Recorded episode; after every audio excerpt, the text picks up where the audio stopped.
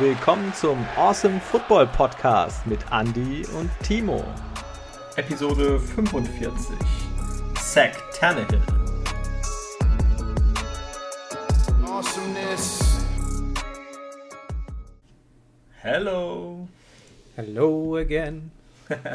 Donnerstagabend und wir sind am Aufnehmen. Zeit für den P -P -P Podcast. Richtig, ja. Ähm, und wie ihr an unserer Überschrift oder an unserem Folgentitel schon erahnen könnt, hat es mal wieder einen richtig hart getroffen.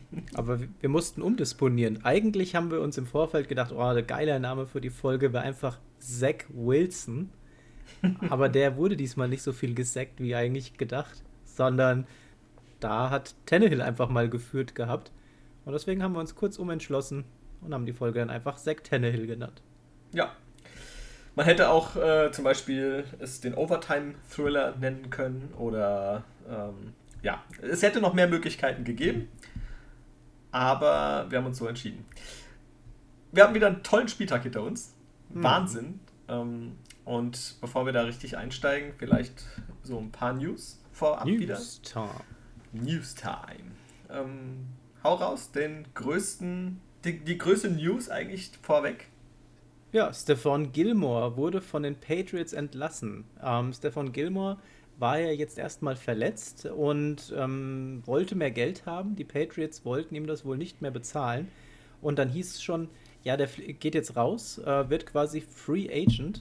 Aber da wurde die Rechnung ohne die Panthers gemacht. Die wollten nämlich nicht, dass andere Teams da auch ihre Angebote platzieren können und haben getradet mit den Patriots. Und zwar holen die sich ähm, Gilmore für einen Fünftrunder war es, glaube ich, gewesen. Mhm. Ja, also Wahnsinns, Wahnsinns-Pick. Also wenn Gilmore gesund bleibt, machen die Panthers hier einen krassen Move. Ja, äh, gut, müssen sie auch. Ich meine, ihr äh, Rookie, den sie ja verpflichtet hatten jetzt im Draft, der hatte sich ja äh, den Fuß gebrochen oder den Knöchel. Und ähm, Dafür haben sie ja CJ Henderson von den Jaguars geholt und der hat jetzt nicht ganz so gut ausgesehen, wie erhofft. Und ja, ich sag mal, du kannst auf alle Fälle noch einen auf der Position gebrauchen, gerade von Stefan Gilmore. Wenn er fit ist, dann kann er definitiv weiterhelfen. Wir haben das ja jetzt auch zum Beispiel bei einem gewissen äh, Richard Sherman gesehen, bei den Bucks. Aber dazu vielleicht später nochmal mehr. ähm, ja, ab Woche 6 übrigens, Stefan Gilmore darf er mitmachen und äh, wäre dann spielberechtigt für die Panthers. Also Richtig cool. Wär, wäre auf alle Fälle sehr cool für, oder ist ganz cool für die Panthers, es steht ja schon fest. Ich freue mich drauf.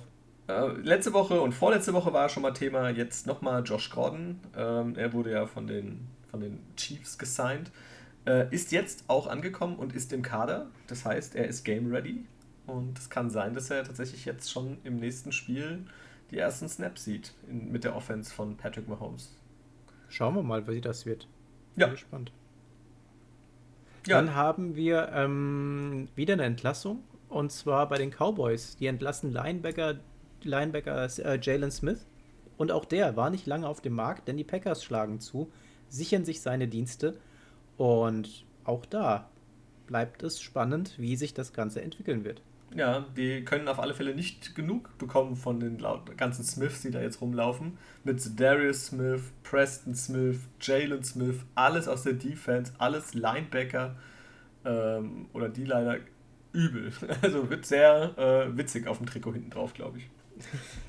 ähm, dann gab es ja jetzt hier bei den, bei den Jaguars diesen Skandal um den Head Coach Urban Meyer. Der hat ja in einem Video ähm, wurde sich da an ein junges Mädel rangemacht. Sah alles ein bisschen merkwürdig aus. Also erwarte ich jetzt von einem gestandenen Mann, äh, der so eine Position inne hat, nicht unbedingt. Ja? Und gerade wenn sowas ja schon mal bei einem anderen Team, in Washington war das ja der Fall, äh, mit Hostessen und so weiter, keine Ahnung, also weiß ich nicht, wie, wie ich mir das aktuell erlauben kann. Das ist ein bisschen, bisschen, bisschen merkwürdig und ähm, ich hatte gelesen, dass er auch dabei ist, tatsächlich äh, die Kabine zu verlieren. Und dann kann es auch ganz schnell sein, dass er vielleicht irgendwann nicht mehr Head Coach der Jaguars ist. Ja. Wird sich zeigen. Auf, ob zu Recht oder nicht, keine Ahnung. Da Weil habe ich jetzt tatsächlich nicht genug mitbekommen, was da tatsächlich passiert ist. Aber sollte sich das als richtig ergeben? Ich meine, da sind andere schon für andere Sachen gegangen. Ja, also ich meine, mit 0-4 sind die Jaguars auf einem guten Weg, dass er nicht mehr Head Coach ist. Ähm, ja, schauen wir mal. Wir hatten vorhin von einem Linebacker, äh, ein weiterer Linebacker, nämlich Jamie Collins, der unterschreibt zum dritten Mal bei den Patriots. Alter Bekannter in Foxborough und ähm, Bill Belichick ist ja bekannt dafür, immer mal wieder ein paar Leute äh, zurückzuholen. Und ja, Jamie Collins ist einer davon. Er war schon, wie gesagt, zweimal unter Vertrag bei den Patriots und ist jetzt zurück. Patriots, ich wollte gerade sagen, du hattest eingangs Packers gesagt gehabt. Echt? Bei den Packers, sorry, natürlich bei den Patriots, ja. Weil Foxborough ist ja auch. Ähm, ja, Patriots. ich wollte erst mal abwarten, was am Ende jetzt Sorry, sorry, sorry. ähm, dann springen wir mal zu, kurz zu den Bugs. Äh, Gronkowski äh, sieht nicht so gut aus momentan. Da habe ich vorhin gelesen gehabt, wohl ein paar Rippen angebrochen. Deswegen ja auch nicht auf dem Feld am letzten Spieltag und fällt wahrscheinlich noch mal ein paar mehr Tage aus. Ja, wäre oder ist sehr bitter auf alle Fälle für die Bugs. Und ähm, der war natürlich richtig gut drauf, Gronk. Gell? Was hat er gehabt? Vier Touchdowns, glaube ich. Hm, und das Wichtige also. ist halt auch, er hat ja auch, tatsächlich ist sein Einsatzgebiet die, die Red Zone. Und ähm, da kommen wir gleich ähm, im Zuge des Spiels nochmal drauf zu. Der fehlt da schon, das tut weh. Mhm. Ja. Kurz vorab, ähm, weil wir schon bei den Bucks sind, die haben ja gegen die Patriots gespielt und der gute, jetzt komme ich gerade nicht auf den Vornamen, bin ich gerade blöd. Wie heißt der? Der Skandal Wide Receiver Brown? Antonio Brown, oh mein Gott. Äh, Antonio Brown, der hat nach dem Spiel gesagt, ähm, und sich entschuldigt äh, bei Bill Belichick, dass er sich in seiner Zeit jetzt bei den Patriots kindisch verhalten hat. Mal immerhin mal ein positives Zeichen von dem Mann. ist ja, ja auch gut. ganz schön. So lange war er ja da auch nicht, ne? Ja, aber äh, ist ja ganz gut, wenn er wenigstens mal sagt, hier, okay, scheiße, ich habe mich da blöd verhalten. Könnte er vielleicht auch noch mal in Richtung Raiders loslassen. ja, ein wenig Demut tut dem Mann, glaube ich, ganz gut. Ja. Anderer Right Receiver, ähm, mit deutschen Wurzeln, EQ St. Brown, dem droht tatsächlich das aus bei den Green Bay Packers. Die haben ihn ja jetzt äh, für das letzte Spiel nochmal in den aktiven Kader hochgeholt vom Practice Squad. Das heißt, jetzt müssen die Packers sich entscheiden, entweder ist er definitiv im 53-Mann-Kader oder er ist bald nicht mehr bei den Packers. Tja. Wäre schade für ihn auf alle Fälle, er hat halt immer sehr viel Pech gehabt, sehr viele Verletzungen und ja, nie richtig gesund gewesen. Ich glaube, eigentlich ist ja Aaron Rodgers so ein Fan von ihm. Der hat ja sich immer sehr positiv über ihn geäußert. Also super unlucky gelaufen bisher und wenn er Pech hat, ist er dann raus. Ja, aber bringt dir halt auch alles nichts, dass wenn du mal den Ball zugespielt bekommst, du halt die Catches nicht so machst, wie erwartet. Ja, das du musst sie machen, ja. Punkt. Wenn Aaron Rodgers dir das Ding auf die Brust wirft, dann machst du die Arme zu und hältst das Ding fest. Fertig. Ja. Das ist dein Job. Ja, definitiv. Muss so sein und wenn es halt nicht so ist, dann kann es halt sein, dass du relativ schnell in der NFL weg bist. NFL, not for long. Dann vielleicht mal ein kleines Off-Topic. Das Line-Up für die äh, Super Bowl Halbzeitshow wurde bekannt gegeben und ich muss sagen, ich bin mega gehypt.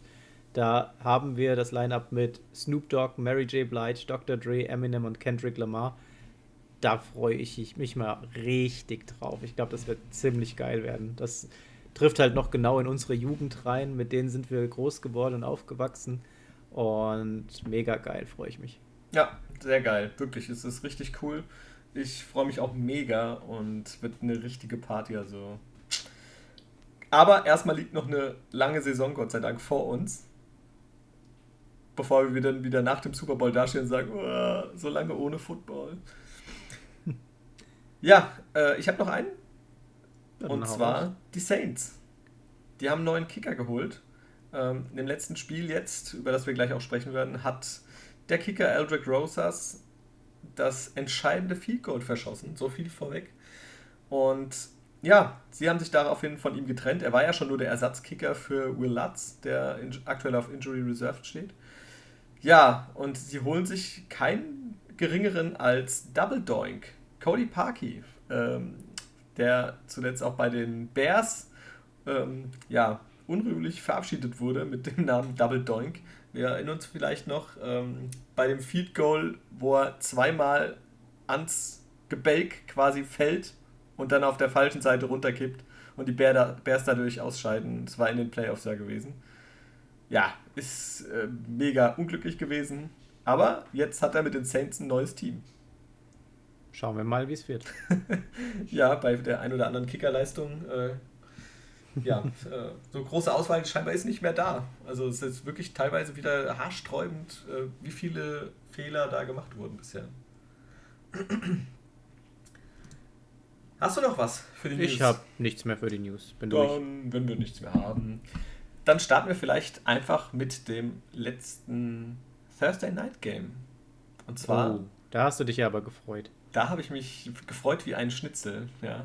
Die Jacksonville Jaguars äh, gegen die Cincinnati Bengals und meine Bengals gewinnen 24 zu 21 und das nach einer katastrophalen ersten Halbzeit. Man muss ja sagen, mit den Jaguars und den Bengals, ähm, das ist das Duell der beiden ähm, letzten Number One Picks. Ja. Just, äh, ähm, Justin. Joe Burrow vor zwei, äh, vor zwei Jahren, vor, beim vorletzten Draft an 1 gedraftet und letztes Jahr Trevor Lawrence. Die beiden trafen aufeinander und nach der Halbzeit stand es tatsächlich 14 zu 0 für die bis dahin noch chancenlosen Jaguars in dieser Saison. Und bei den Bengals lief einfach nicht wirklich viel zusammen. Absolut nicht. Äh, die sind, du hast es ja bei den Bengals jetzt zumindest schon mal gesagt gehabt, ähm, erste Halbzeit war überhaupt nichts. Die sind mit null Punkten da in die Halbzeit gegangen. Auf der anderen Seite Jacksonville 14 Punkte und ein solider Vorsprung. Aber dann in der nächsten Halbzeit hat einfach alles geklappt und die Bengals schaffen es in allen vier Ballbesitzen ähm, mit Punkten abzuschließen. Trevor Lawrence aber auf der anderen Seite mit seinem für mich bisher besten Spiel.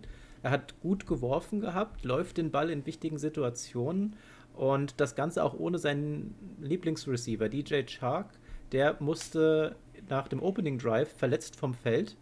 Und ähm, das muss man ja auch zusätzlich nochmal irgendwie kompensieren. Ähm, dafür ist Chenault Jr. einen Schritt nach vorne gegangen, 99 Yards bei sechs Receives holt er sich. Und ähm, ja, lässt, lässt das Ganze schon mal zumindest wieder ganz gut aussehen. Ähm, ansonsten würde ich sagen, ist es so, was wichtig vor allem ist, James Robinson. Wir haben es über die letzten Wochen gesehen, er war ja verletzt und immer wieder ein Stück weiter eingesetzt worden.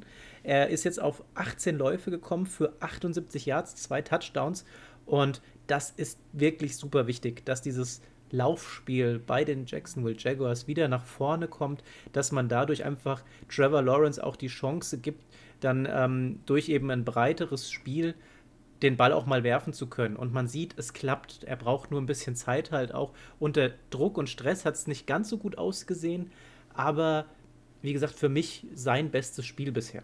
Ja, du hast ja schon gesagt, das Laufspiel ist sehr entscheidend und Robinson war jetzt in den letzten zwei Spielen, bei diesem hier und bei dem Spiel davor, stark verbessert und das tut Trevor Lawrence definitiv gut. Er hat ja auch einen Touchdown selber erlaufen. Es fehlt ihm jetzt wieder einer, den er auch geworfen hat. Aber wichtig für ihn auch, nur einmal gesackt und keine Interception. Ganz wichtig. Auf der anderen Seite, Joe Burrow, gerade in der zweiten Halbzeit mit einem super starken Spiel. Ja, also er hat 25 von 32 Pässen angebracht, 348 Yards, zwei Touchdowns, keine Interception. Die O-Line sah wieder sehr gut aus, er ist einmal gesackt worden. Ja, top. Am Boden, Joe Mixon, 16 Mal gelaufen, 67 Yards, ein Touchdown. Da war nur das Problem, er musste später ähm, mit einer Fußverletzung raus. Könnte jetzt auch tatsächlich für das kommende Spiel ausfallen, was sehr ärgerlich wäre gegen die Packers, weil dahinter wird es dann schon von der Qualität her ziemlich dünn auf der Running Back Position, aber durch die Luft stark. Ja. Tyler Boyd, 118 Yards, ähm, der war war immer frei, ja, aber natürlich durch die starken Leistungen auch von den anderen, von Tight End Usoma zum Beispiel, der fünf Catches hatte für 95 Yards und zwei Touchdowns, definitiv der Mann der Partie. Und Jamar Chase, sechs Receptions, 77 Yards, also auch richtig, richtig gut unterwegs gewesen. Also echt eine starke Leistung von den Bengals in der zweiten Halbzeit und am Ende mit dem verdienten Sieg nach dieser starken zweiten Halbzeit auf alle Fälle. Ja, und du hast ja erwähnt, also für mich tatsächlich derjenige, der besonders rausgestochen war, ähm, der Tight End Usoma, das war schon wirklich stark. Der hat ja wirklich diese zwei Touchdowns da gefangen gehabt. Und insgesamt ein super Comeback-Sieg der Bengals. Hat mir sehr gefallen. Ja, also ich habe mich auch echt gefreut und äh, bin froh, dass sie jetzt tatsächlich 3-1 stehen. Also ich glaube, das hätten die wenigsten nach vier Spielen erwartet. Und schauen wir mal, wo die Reise noch hingeht. Jetzt gerade mit dem nächsten Prüfstein Packers. Nächstes Spiel. Washington gegen Falcons. Und das war Puh. ein absolutes Drama. Mega krass. Und da weiß man gar nicht, wo man anfangen soll. Ähm, die guten Sachen auf jeden Fall. Heineke hat mir richtig gut gefallen. 23 von 33 bringt er an, 290 Yards, drei Touchdowns, keine Interception, wurde einmal gesackt. Quarterback-Rating von 127,1. Der hat einen tollen Abend gehabt, der Junge. Und ähm, gute Spielzüge, ähm, über die das Ganze stattgefunden hat. Läuft auch mal den Ball. Ich glaube, 43 Yards waren es gewesen, die er da gelaufen ist an dem Abend. Die Defense von Washington okay, aber da muss mehr passieren, weil wir wissen es alle, die Offense ist nicht immer so stark. Und wenn dann andere Gegner kommen, ähm, dann musst du auch es schaffen, da die Bälle letztendlich irgendwo noch abzufangen. Das klappt ja sonst bei Washington immer ganz gut, aber jetzt die letzte Zeit straucheln die da so ein bisschen. Diese Saison, die Falcons, ja, die, ja, die, die Falcons machen 30, Falcons machen 30 Punkte. Ja, das ist schon, ist schon ein Batzen. Ja, die Defense äh, von Washington ist dieses Jahr echt pff, richtig hinterher. Also ich weiß nicht, die ganze Zeit letztes Jahr waren sie ja wirklich super stark, aber Chase Young kommt nicht richtig rein, Montez Sweat kommt nicht richtig rein. Da fehlt einiges, ja. Die, die Cornerbacks tun sich sehr schwer und die lassen halt dann auch gegen die Falcons wirklich Punkte zu. Vorteil an diesem Abend für Washington war einfach, dass sie gegen die Falcons gespielt haben. Die knüpfen scheinbar nahtlos da an, wo sie letztes Jahr aufgehört haben. Katastrophe. Also wie die sich wieder präsentiert haben, gerade in der Defense, unfassbar. Ja? Ähm, du darfst vielleicht gleich nochmal kurz ein bisschen was Positives über die Offense sagen, aber ich muss echt, echt mich mal auskotzen über diese Defense-Leistung. Die haben 30 Sekunden vor Schluss mit 30 zu 28 geführt. Ja? Ähm, es war eigentlich alles Jupti Jupti, das war, war gar kein Problem. Das Problem war vorher, diese 28 Punkte, die sind drauf überhaupt nur zustande gekommen, durch einen langen Heineke-Pass auf Terry McLaurin. Das war eigentlich so ein Verzweiflungspass, wenn du es willst. Ja? Äh, der ging in die Endzone. Das, jeder dachte eigentlich, das Play ist schon vorbei. Und scheinbar die beiden Cornerbacks hinten genauso. Ähm, der eine von den, von den Falcons, ich kann es dir gerade nicht sagen, wer es war, er, er, schaut einfach zu, wie Terry McLaurin da steht und den Ball fängt. Und ich glaube, der konnte selber nicht fassen. Er hat gedacht, das gibt's nicht. Also da wird irgendeine Flagge noch fliegen oder irgendwas, was passiert. Habe ich irgendwas nicht mitbekommen. Aber es war der Touchdown, ja. Ich weiß nicht, wie das geht. Und dann ähm, ist, ist ähm, Taylor Heinecke unter Druck beim letzten Play und er findet halt außen ähm, JD McKissick auf einer, auf einer einsamen Route und der läuft dann tatsächlich die letzten Yards, quasi, ich glaube 30, 35 Yards waren es gewesen, in die Endzone, entscheidender Touchdown und sie, die Falcons verlieren dann mit 34 zu 30. Es gab, gab ich noch eine, ähm, eine Hail Mary, die dann aber abgewehrt wurde, das war kein Problem bitter. Also du führst wieder bis kurz vor Schluss ah, und dann schenkst es wieder her. Unfassbar. Ja, wir haben davor gesessen und haben gedacht, das kann jetzt nicht sein. Also es war tatsächlich ein mega Krimi gewesen und ähm, war aber auf jeden Fall unterhaltsam. Das kann man dem Ganzen nicht absprechen. Ähm, ich würde ganz gerne auf das Positive von den Falcons wieder zurückgehen, denn da ist ja schon einiges passiert. Ich glaube, wen man da auf jeden Fall erwähnen muss, ist äh, Cordero Patterson der hat drei Touchdowns von Maddie Ice gefangen gehabt und auch noch drei ziemlich krass verschiedene. Einmal so ein Deep Ball, 42 Yards, dann so ein Back Shoulder Fade mit 12 Yards und dann noch so ein Short Crossing Route, die er da läuft und auch 14 Yards mitmacht. Also ähm, mega flexibel, die Routen, die er gelaufen ist, super. Kommt insgesamt auf 116 Total Yards, die er gemacht hat. 82 gefangen, nochmal 34 erlaufen. Und man muss überlegen, der kam aus der Free Agency, der hat einen Deal für ein Jahr, drei Millionen. Das hat sich für die Falcons mal sowas von bezahlt gemacht. Definitiv. Und und Patterson neben Calvin Ridley jetzt der einzige Falcon der letzten 15 Jahre mit drei gefangenen Touchdown-Pässen in einem Spiel. Ein Julio Jones, der zehn Jahre bei den Falcons war, hat das nicht geschafft. Natürlich wurde der, glaube ich, auch noch mal ein bisschen anders verteidigt. Ähm, aber man muss auch sagen, Cordero Patterson, Hut ab. Er ist nicht dafür bekannt, dass er die Bälle super fängt und super fangen kann. Äh, er ist eigentlich gerade als Returner bekannt geworden. Äh, ein guter, ein solider Running Back. Ähm, ja, er ist aktuell derjenige, der tatsächlich äh, die Fahne hochhält in der Offense. Richtig starke Leistung, macht das Spiel der Falcons viel, viel unberechenbarer und stiehlt den anderen Stars mit Ridley, mit jetzt dem neuen Kyle Pitts oder auch dem neuen Running Back Mike Davis, der als Nummer 1 geholt wurde, definitiv die Show. Absolut. Absolut. Also, ja, gebracht hat es den Falcons am Ende leider nichts das einzig Positive an dem Abend für die Falcons aus der Sicht war für mich, dass ich dadurch in Fantasy gewonnen habe, weil ich Matt Ryan und Cordero Patterson gestellt habe. Aber ansonsten stehen sie 1-3 äh, und ja, sie gehen in diese Richtung, was gerade du und äh, Markus vor der Saison prognostiziert haben. Dann kommen wir zum nächsten Spiel und ähm, ja, das war tatsächlich ähm, ein, die reine Vernichtung. Ja, ein sogenannter Shutout, wie es genannt wird. Ähm, und zwar sind das Siege, die zu Null sind. Und das gelang tatsächlich jetzt den Buffalo Bills im Spiel gegen die Texans zum zweiten Mal innerhalb von drei Wochen. Äh, und zwar gewinnen die mit 40 zu 0.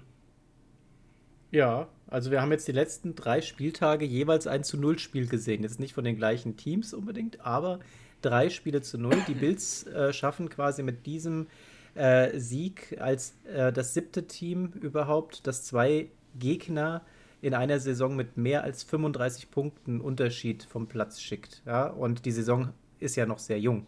Das ja. kann also nochmal passieren. ähm, absolute Vernichtung dieses Spiel. 40 zu 0, da braucht man nichts sagen. Ähm, man könnte sagen, okay, das muss ja auch ein richtig geiler Abend für die Bills Defense gewesen sein ähm, die Bills Defense ja nicht so, das, ich sag, nicht, nicht die Top Defense. Ähm, die profitieren davon, dass die Texans einfach super schlecht unterwegs waren. Ja, das äh, kann man nicht, nicht anders äh, sagen. Die haben fünf Drives mit Negativ-Yards abgeschlossen. Ja, und das ist schon, uff. Man hat zwar am Anfang gedacht, ähm, der erste Drive von, ähm, von Allen endete ja in der äh, ähm, Interception. Äh, die hat Lonnie Johnson geholt gehabt. Und da hat man gedacht, oh, no, nicht, nicht schlecht. Aber danach einfach knallhart. Acht der nächsten folgenden zehn Drives enden mit Punkten. Zwölf davon gehen auf das Konto vom Kicker, Tyler Bass. Der hat einen super Abend gemacht.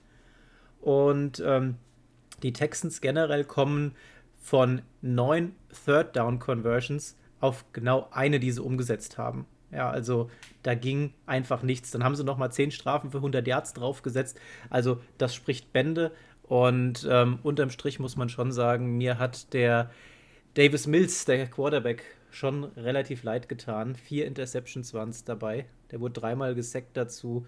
11 von 21 für 87 Yards. Uh. Ja, es war, war für Davis Mills war es ein absoluter ähm, Horrortag. Dazu hat er ja noch einen Fumble gehabt äh, den er verloren hat. Und das Lustige war, von seinen ersten sieben Pässen war eine ähm, Completion für drei Yards und zwei Interception und die restlichen vier Pässe sind nicht angekommen. Also, äh, ja, man hätte einen besseren, einen besseren Tag haben können, ja. Mal schauen, wie sich das jetzt bei den Texans weiterentwickelt. Tatsächlich, ich meine, sie haben ja einen gewissen äh, Deshaun Watson noch, der spielen könnte. Aber sie sagen wirklich, okay, gibt dem Rookie die Chance, auch wenn es mal solche sogenannte Auf die Fresse-Spiele gibt.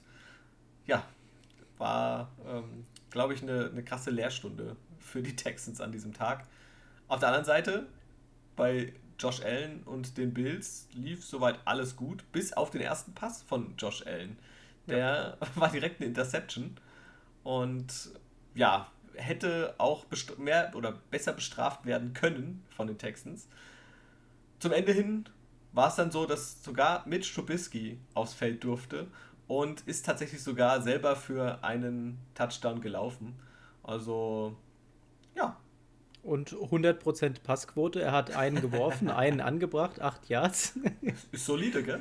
Ist besser als so manches Spiel bei den Bears damals, ja. Ja, das stimmt. Ja. Und äh, vielleicht auch nochmal im Blick auf die Wide Receiver. Da ist es schon wieder so, Stevan Dix wieder einen absolut krassen Tag gehabt. Sieben Catches für 114 Yards. Emmanuel, Emmanuel Sanders auch wieder 5 für 74, super mit dabei. Wer aber die Touchdowns geholt hat, also das Go-To-Target in der Red Zone für äh, Josh Allen, Dawson Knox. Fünf Receptions, 37 Yards, zwei Touchdowns. Ja, definitiv äh, das aktuelle Red Zone-Target von Josh Allen. Äh, klappt wirklich gut. Und ja, ich, ich freue mich. Ist ein guter Spieler. Und was ich persönlich bei den, bei den Bills fast noch beeindruckender fand, abgesehen mal von Stefan Dix, der ja geisteskrank ist, was der für Bälle fängt, ähm, sind tatsächlich die beiden Running Backs, was sehr gut funktioniert. Ähnlich, sag ich mal, wie es bei den, bei den Browns ist.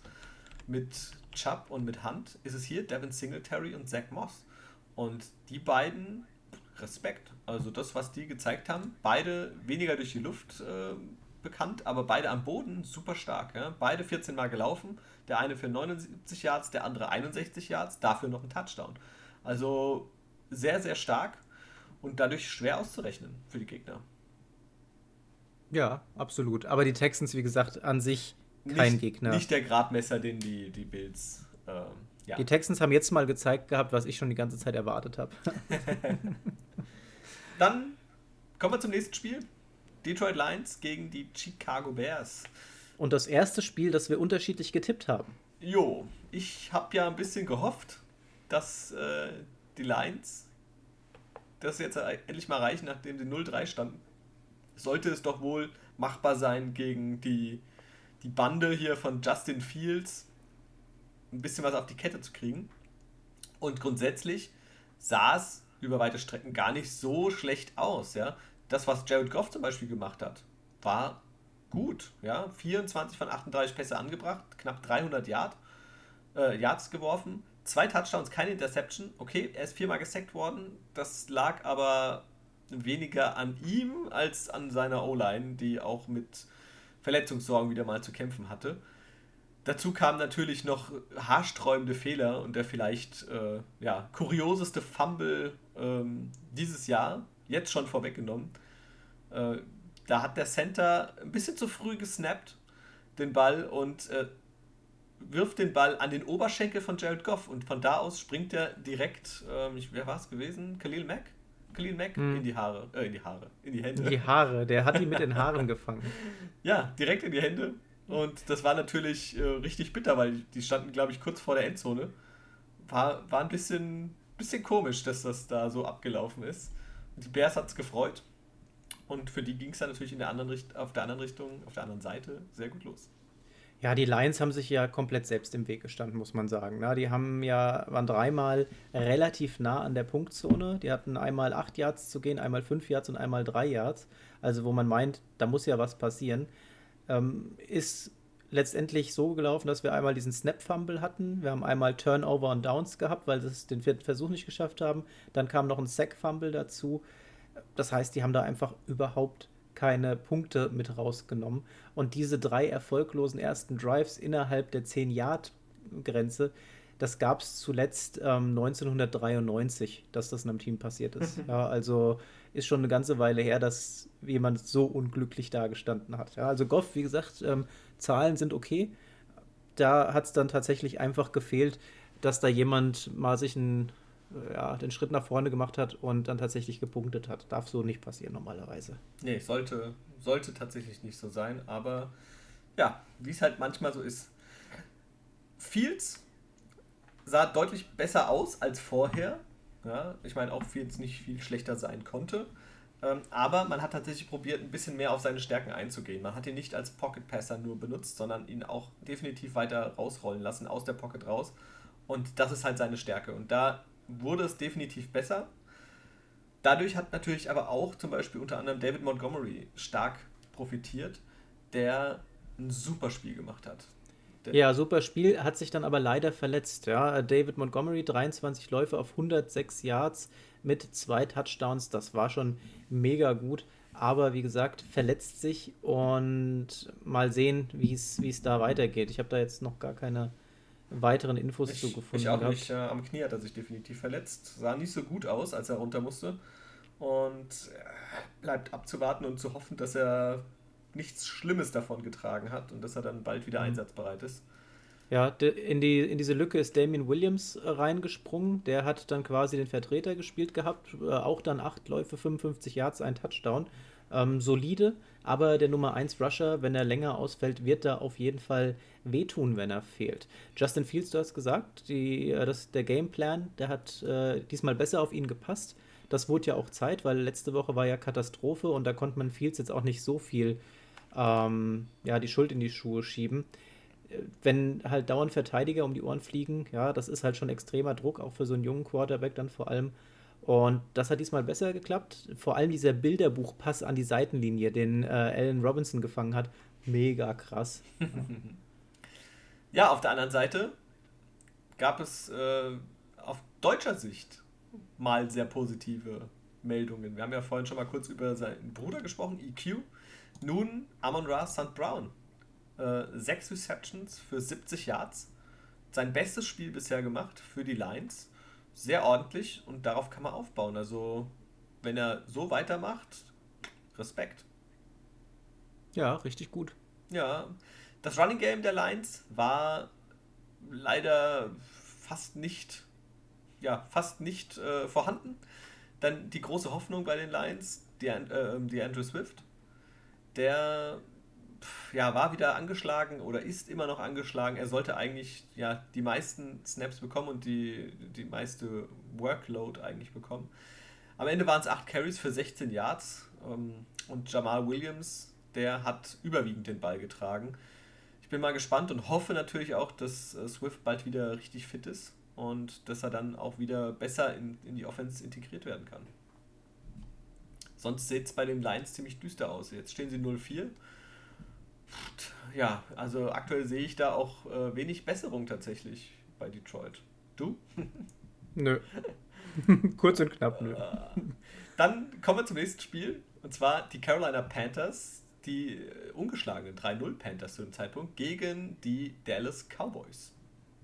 Ja, und die Dallas Cowboys, die rasten ähm, zumindest mal auch was das, was das Laufspiel angeht, komplett aus. Machen 245 Yards und Ezekiel Elliott 20 Läufe, 143 Yards, endlich mal wieder äh, zurück zur alten Form, würde ich schon fast sagen. Macht einen Touchdown dabei. Tony Pollard ähm, rückt wieder auf Rang 2 zurück. 10 Carries für 67 Yards. Insgesamt die, die Cowboys 245 Yards am Boden. Dazu kommen nochmal 188 durch die Luft. Und was man besonders, oder wen man besonders auch äh, loben muss, hier ist die Defense der Cowboys. Wenn wir uns an letztes Jahr erinnern, die Defense schon zur Zeit, als Dak Prescott nicht verletzt war, das größte Manko. Jetzt haben sie sich extrem verstärkt. Trevon Dix, der holt sich zweimal den Ball von Sam Darnold und sagt der Liga dann einfach mal, passt mal auf, Leute, ich bin jetzt hier in meinem vierten Spiel und habe mir schon fünf Picks gekrallt. Ja, mhm. mega gut. Der, und ja. Ist, ist der kleine Bruder von Stefan Dix tatsächlich. Und ähm, ja, sehr krass. Also das, da zwei auch wieder so richtig ausrasten, der eine auf der Offense-Seite, der andere auf der Defense-Seite, ähm, haben sie sich tatsächlich einen der Top-Picks geholt dieses Jahr. Also ich glaube, ähm, der ist ganz großer Kandidat hier für den Defensive Player of the Year Award, wenn das so weitergeht. Also bei fünf Picks in vier Spielen, krass. Absolut krass, ja. Und auch Mika Parsons, äh, auch wieder mega am Start. Äh, permanent quasi im Gesicht von Sam Darnold wieder vier Quarterback Pressures, die er da drauf setzt. Und äh, Dallas einfach die ganze Zeit auch am Blitzen gewesen. Ja, Darnold äh, musste irgendwie 16 Mal äh, in so ein Dropback rein und äh, sechsmal davon unter Druck geraten, wurde dann dreimal gesackt auch noch. Und die Cowboys Defense auf einem echt guten Weg, die Verstärkung perfekt platziert. Ja, sehr ordentlich. Ähm, du hast ja schon mal Darnold angesprochen, also er konnte definitiv nicht an die Leistungen der letzten Wochen anknüpfen, auch wenn er zwei äh, Touchdowns ähm, auch selber erlaufen hat natürlich und auch zwei geworfen hat.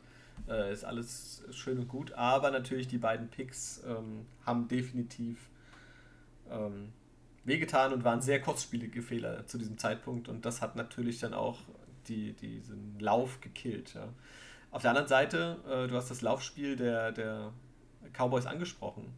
Normalerweise hätte man nicht zwingend damit rechnen müssen. Ja, die Panthers haben eine super starke Laufdefense gehabt, waren tatsächlich äh, einer der besten dieses Jahr bisher. Und zu dem Zeitpunkt nicht vorhersehbar. Und dann gibt es diesen Siegmoment, wo er einfach komplett ausrastet. Also, ähm, ja, wir sehen hier schon wieder so ein bisschen den, den alten Ezekiel Elliott und er lebt jetzt nochmal so seinen zweiten Frühling. Krass. Also freut mich für ihn auf alle Fälle. Ja, du hast die Laufdefense gerade nochmal angesprochen. In dem Spiel gegen die Cowboys ähm, 36 Punkte und 245 Rushing Yards. Und vor diesem Spiel hat Carolina ähm, nur insgesamt 30 Punkte und 135 Rushing Yards in den ersten Spielen zusammen zugelassen. Ja, also äh, da wurden sie mal richtig nass gemacht in dem Spiel. Ja, das, das hat, hat wehgetan.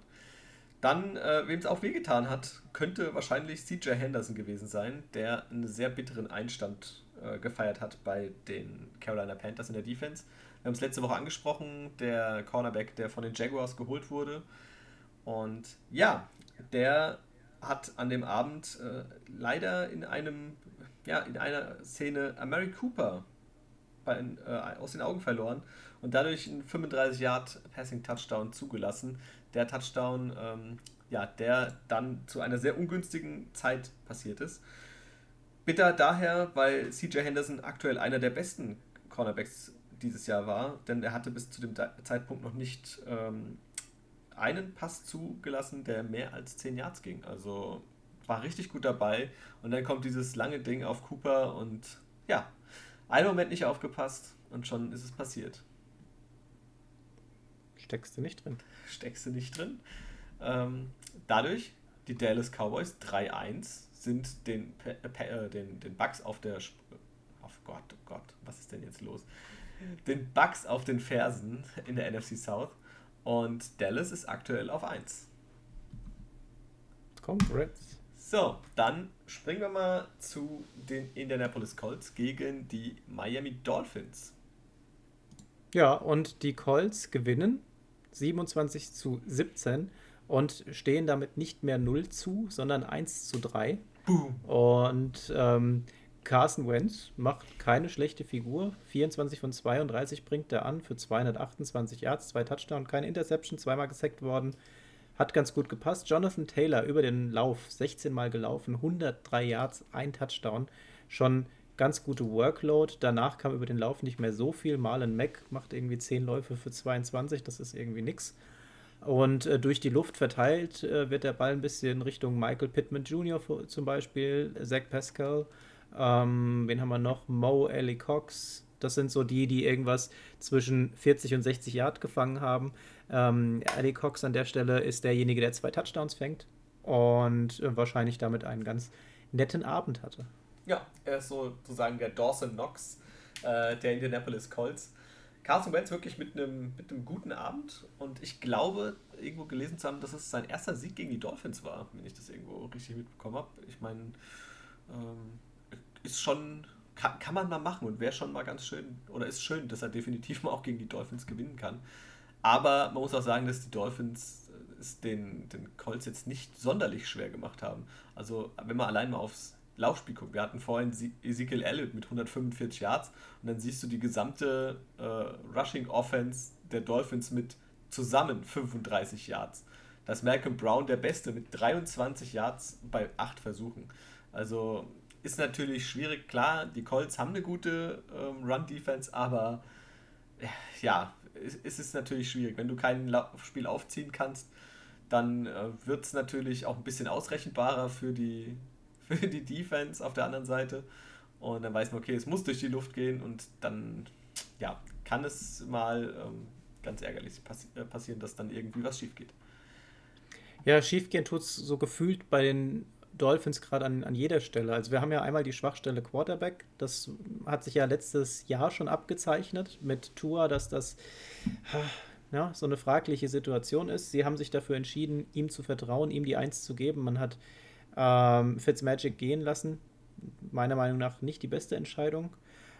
Das ist aber jetzt nicht die einzige Baustelle. Ja, ähm, wir haben zum Beispiel auch die letztes Jahr so starke ähm, Defense ja, die, die sind gefühlt auf einem ganz anderen Niveau momentan angekommen. Ja, so richtig unspektakulär, was bei den Dolphins da passiert. Schockiert mich so ein bisschen. Ich hätte tatsächlich dem Team mehr zugetraut, trotz meiner Bedenken mit dem Quarterback. Ja, also ich hätte auch gedacht, dass die Dolphins tatsächlich weiter sind nach dem letzten Jahr. Aber gerade, wie gesagt, im, im Rushing, da fehlt es vorne und hinten normalerweise auf, auf Wide Receiver, beziehungsweise bei den Receiving-Stationen, ähm, hast du mit Devontae Parker einen guten, du hast Mike Gesicki, du hast Jalen Waddle, ähm, alles starke Leute, auch Will Fuller, der jetzt äh, spielen durfte, aber sich direkt wieder verletzt hat und jetzt auszufallen droht. Äh, alles, alles gute Leute, aber gerade im, im Laufspiel, puh, also da müssen die definitiv nochmal nachlegen, auch um den Quarterback dann zu entlasten. Also wie gesagt, Tua konnte jetzt wirklich nicht viel zeigen bisher, gleich wieder verletzt und also bleibt abzuwarten, in welche Richtung sich das entwickelt bei den Dolphins. Absolut. Beide Mannschaften stehen 1-3 und ähm, sind damit tatsächlich noch bei den Dolphins auf Platz 2 in ihrer Division. Ähm, da ist es sehr lustig. Die, die Bills mit 3-1 vorne und dann die Dolphins, Patriots und die Jets alle gleich auf. Dann kommen wir jetzt zu den Browns gegen die Vikings. Und das war das Spiel, glaube ich, mit den wenigsten Punkten. Äh, 14 zu 7 gewinnen das die Browns. Ja, und war schon sehr zäh, ja, was, was man da so gesehen hat. Ähm, wir haben das ja immer mal wieder verfolgt. Das war tatsächlich das Spiel, das in der Red Zone am wenigsten auf dem Bildschirm zu sehen das, war. Das hatte ich zwischenzeitlich komplett vergessen. Also da war ja tatsächlich gar nichts. Ähm, aber man muss auch tatsächlich sagen, ähm, die Browns Defense war wirklich ähm, nach dem ersten Touchdown, den sie zugelassen haben, das war der Pass von Cousins auf Justin Jefferson, äh, was die einzigen Punkte an dem Abend für die Vikings waren, waren die definitiv zur Stelle. Ja, die haben nichts zugelassen bei elf Drives, kein Touchdown, nicht mal ein Field Goal Versuch. Ähm, stark. Also das war auf der Seite definitiv gut. Genau, auf der anderen Seite, wir haben jetzt ähm, gesehen gehabt, jetzt gucken wir mal vielleicht einen Blick auf die Quarterbacks direkt. Baker Mayfield 15 von 33 ist jetzt nicht, nicht wirklich der Hit. Ähm, kommt auf gerade mal 155 Yards, liegt aber auch daran, dass, ja, ich sag mal, das Ganze ein bisschen eingeschränkt ist. Ne? Wir haben mit dem OBJ, der ist zwar zurück, aber gefühlt eben noch nicht auf der Höchstform. Ähm, Jarvis Landry fehlt ganz klar. Ja, wir haben als besten Receiver Rashad Higgins mit vier Receives für 63 Yards. Und ähm, ja, die können einfach froh sein, dass dieses ähm, Running Back Tandem ähm, so gut funktioniert. Nick Chubb, Kareem Hunt wieder zusammen knapp 170 Yards gemacht. Ist schon wirklich stark. Auf der anderen Seite Justin Jefferson hat wieder ein super Spiel gemacht gehabt. Sechs Receives, 84 Yards und ein Touchdown. Solide, hat aber tatsächlich nicht gereicht. In dem Spiel ähm, ganz klar ging es um Defensive und da haben sich beide Teams nichts geschenkt. Ja, für Kirk Cousins, der hat eine Interception geworfen. Ähm, war es tatsächlich die erste dieses Jahr. Also mir kam es irgendwie mehr vor vielleicht, aber, aber nur weil ich vielleicht auch nicht die größte Meinung oder höchste Meinung von Kirk Cousins habe. Ähm, aber krass, erste Interception für ihn. Auf der anderen Seite Baker Mayfield, du hast die Zahlen ja schon vorgelesen gehabt. Ähm, also das war sehr, sehr, sehr schwach. Also er hat wirklich Bälle geworfen, da greifst du dir an den Kopf. Das war echt äh, wirklich, wirklich nicht gut. Gerade auch so die letzte Möglichkeit, wo es zum Beispiel zur Entscheidung gegangen wäre, ein Pass Richtung OBJ, den er unterwirft. Ja. Auf die falsche Schulter hat er den geworfen. Ja, es war, war ganz, ganz merkwürdig. Ähm, Kenne ich jetzt so von einem guten NFL Quarterback und ich meine, er ist ja definitiv eigentlich ein guter Quarterback, ja. Ähm, hat er auch schon ja gezeigt. Äh, heute hatte ich dann aber gelesen, dass er wohl an der linken Schulter ähm, verletzt ist und da Probleme hat. Jetzt ist halt die Frage, ähm, klar, ich meine, auch wenn das nicht deine Wurfschulter ist, beeinträchtigt das dich wahrscheinlich in deiner Bewegung doch. vielleicht hat er schon mit der Verletzung gespielt und ähm, es hat ihm dadurch ein bisschen behindert, weil ich meine, 15 von 33 ist natürlich unter 50 Prozent für 155 Yards. Das ist selbst für Mayfield, das sind Werte, die, die bringt er auch in schlechten Spielen normal nicht so hin. Ja, und auch die Bälle, die er geworfen hat und die nicht richtig angekommen sind, das, äh, das macht er normal sonst nicht in dem Stil. Ne? Und äh, ich würde auch fast äh, annehmen, dass da tatsächlich unter ja, Beteiligung von Schmerzen gespielt wurde, hätte man vielleicht überlegen sollen, ob man das Zepter nicht vielleicht mal weitergibt. Ja. Am Ende ist es für die Browns gut ausgegangen. Ähm, jedenfalls gewinnen sie das Spiel 3-1. Auf der anderen Seite äh, stehen sie jetzt. Auf der anderen Seite die Vikings 1-3 und ähm, schmerzhafter als die Niederlage war wahrscheinlich auch noch der Verlust wieder mal von Delvin Cook. Der ist ja nur neunmal gelaufen für 34 Yards und musste dann tatsächlich auch wieder verletzt raus. Und sein Backup, Alexander Madison, der vor zwei Wochen ja schon mal für ihn eingesprungen ist und ein super Spiel gemacht hat, kam selbst nicht über zwei Yards im Run, äh, im Schnitt raus. Bei zehn Versuchen 20 Yards pft, war jetzt nicht, war nicht der Knaller. Also, ja. Machst du nichts? Nee. Ist ähm, Katastrophe. Ja, dann kommen wir zum nächsten Spiel. Giants gegen Saints. Und ja, und das gewinnen die Giants. Das gewinnen die Giants. Und zwar gewinnen sie das äh, bei den Saints. Und die spielen ausnahmsweise diesmal nicht in Florida, sondern spielen das erste Mal im heimischen Superdome.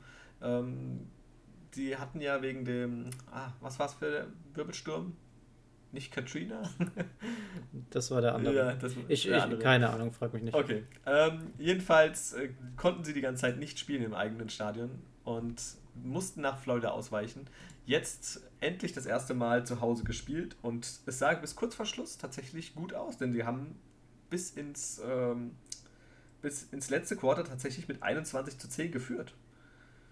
Ja, aber da hat man die Rechnung ohne Shaquan Barkley gemacht. Ohne Shaquan Barkley und ohne Daniel Jones. Also der hat auch wieder ein gutes Spiel gemacht, muss ich sagen. Also ich, Daniel Jones, Respekt, ja. 28 von 40 Pässe, 402 Yards, zwei Touchdowns, okay, eine Interception, keinmal gesackt.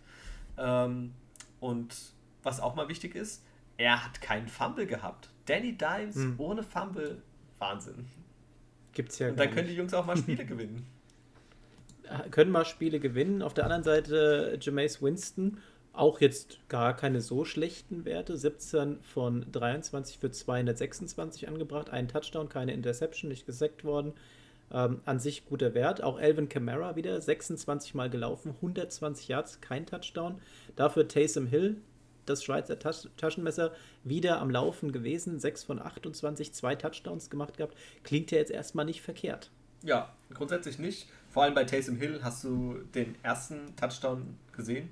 Das ist, wo er in die Endzone geht. Den hatten wir uns auch äh, äh, da in der Red Zone angeschaut gehabt. Ähm, der bricht spektakulär mehrere Tackles und kommt tatsächlich in die Endzone und denkst du, ey, das ist ein Quarterback. Ja, das ist hier kein Tight End oder so. Aber der tankt sich dadurch, bricht die Tackles und geht in die Endzone. Wahnsinn. Also richtig starke Leistung und so können sie es vielleicht probieren. Du hast es ja in der letzten Folge angesprochen, ne? dass sie mit diesen ähm, nicht nur auf einen Quarterback setzen, sondern gerade mit diesen beiden Quarterbacks arbeiten sollen und dass sie das machen. Und grundsätzlich ich, hat es ganz gut geklappt. Bis halt zum Schluss. Ja? Bis zum Schluss, äh, bevor es in die Overtime ging und sie von Saquon Barkley vernichtet wurden. ja, ich meine, was, was willst du da machen? Ja, wenn es in die Overtime geht, dann erhöht sich der Druck nochmal und hat jetzt halt für die Saints an der Stelle nicht geklappt. Die Giants verdient gewonnen, meiner Meinung nach. Die haben wirklich da ordentlich ähm, Zug drauf gebracht gehabt. Und ähm, Barclay, ja, wie gesagt, 13 Mal gelaufen, 52 Yards Touchdown und dazu nochmal 5 gefangen für 74 Yards, auch ein Touchdown gemacht. Der hat äh, tatsächlich den Abend dann entschieden gehabt. Ja, das war, war echt stark. Äh, auf der anderen Seite hätte es, äh, nein, für die Giants tatsächlich auch bitter ausgehen können. Dann der Head Coach Joe Judge, der hatte tatsächlich wieder mal ganz merkwürdige Entscheidungen, die er da treffen wollte oder getroffen hat, bei Fourth Downs gerade.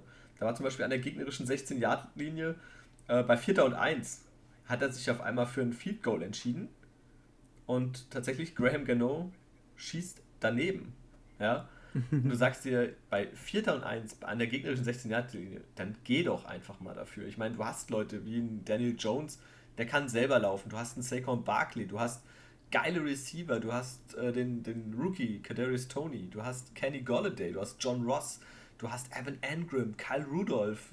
Ähm, also du hast wirklich richtige Waffen. Selbst obwohl dir zwei äh, richtig starke fehlen als Wide Receiver, hast du immer noch jede Menge Waffen. Also warum versuchst du es nicht einfach? Also ist Gott sei Dank am Ende für die Giants gut ausgegangen.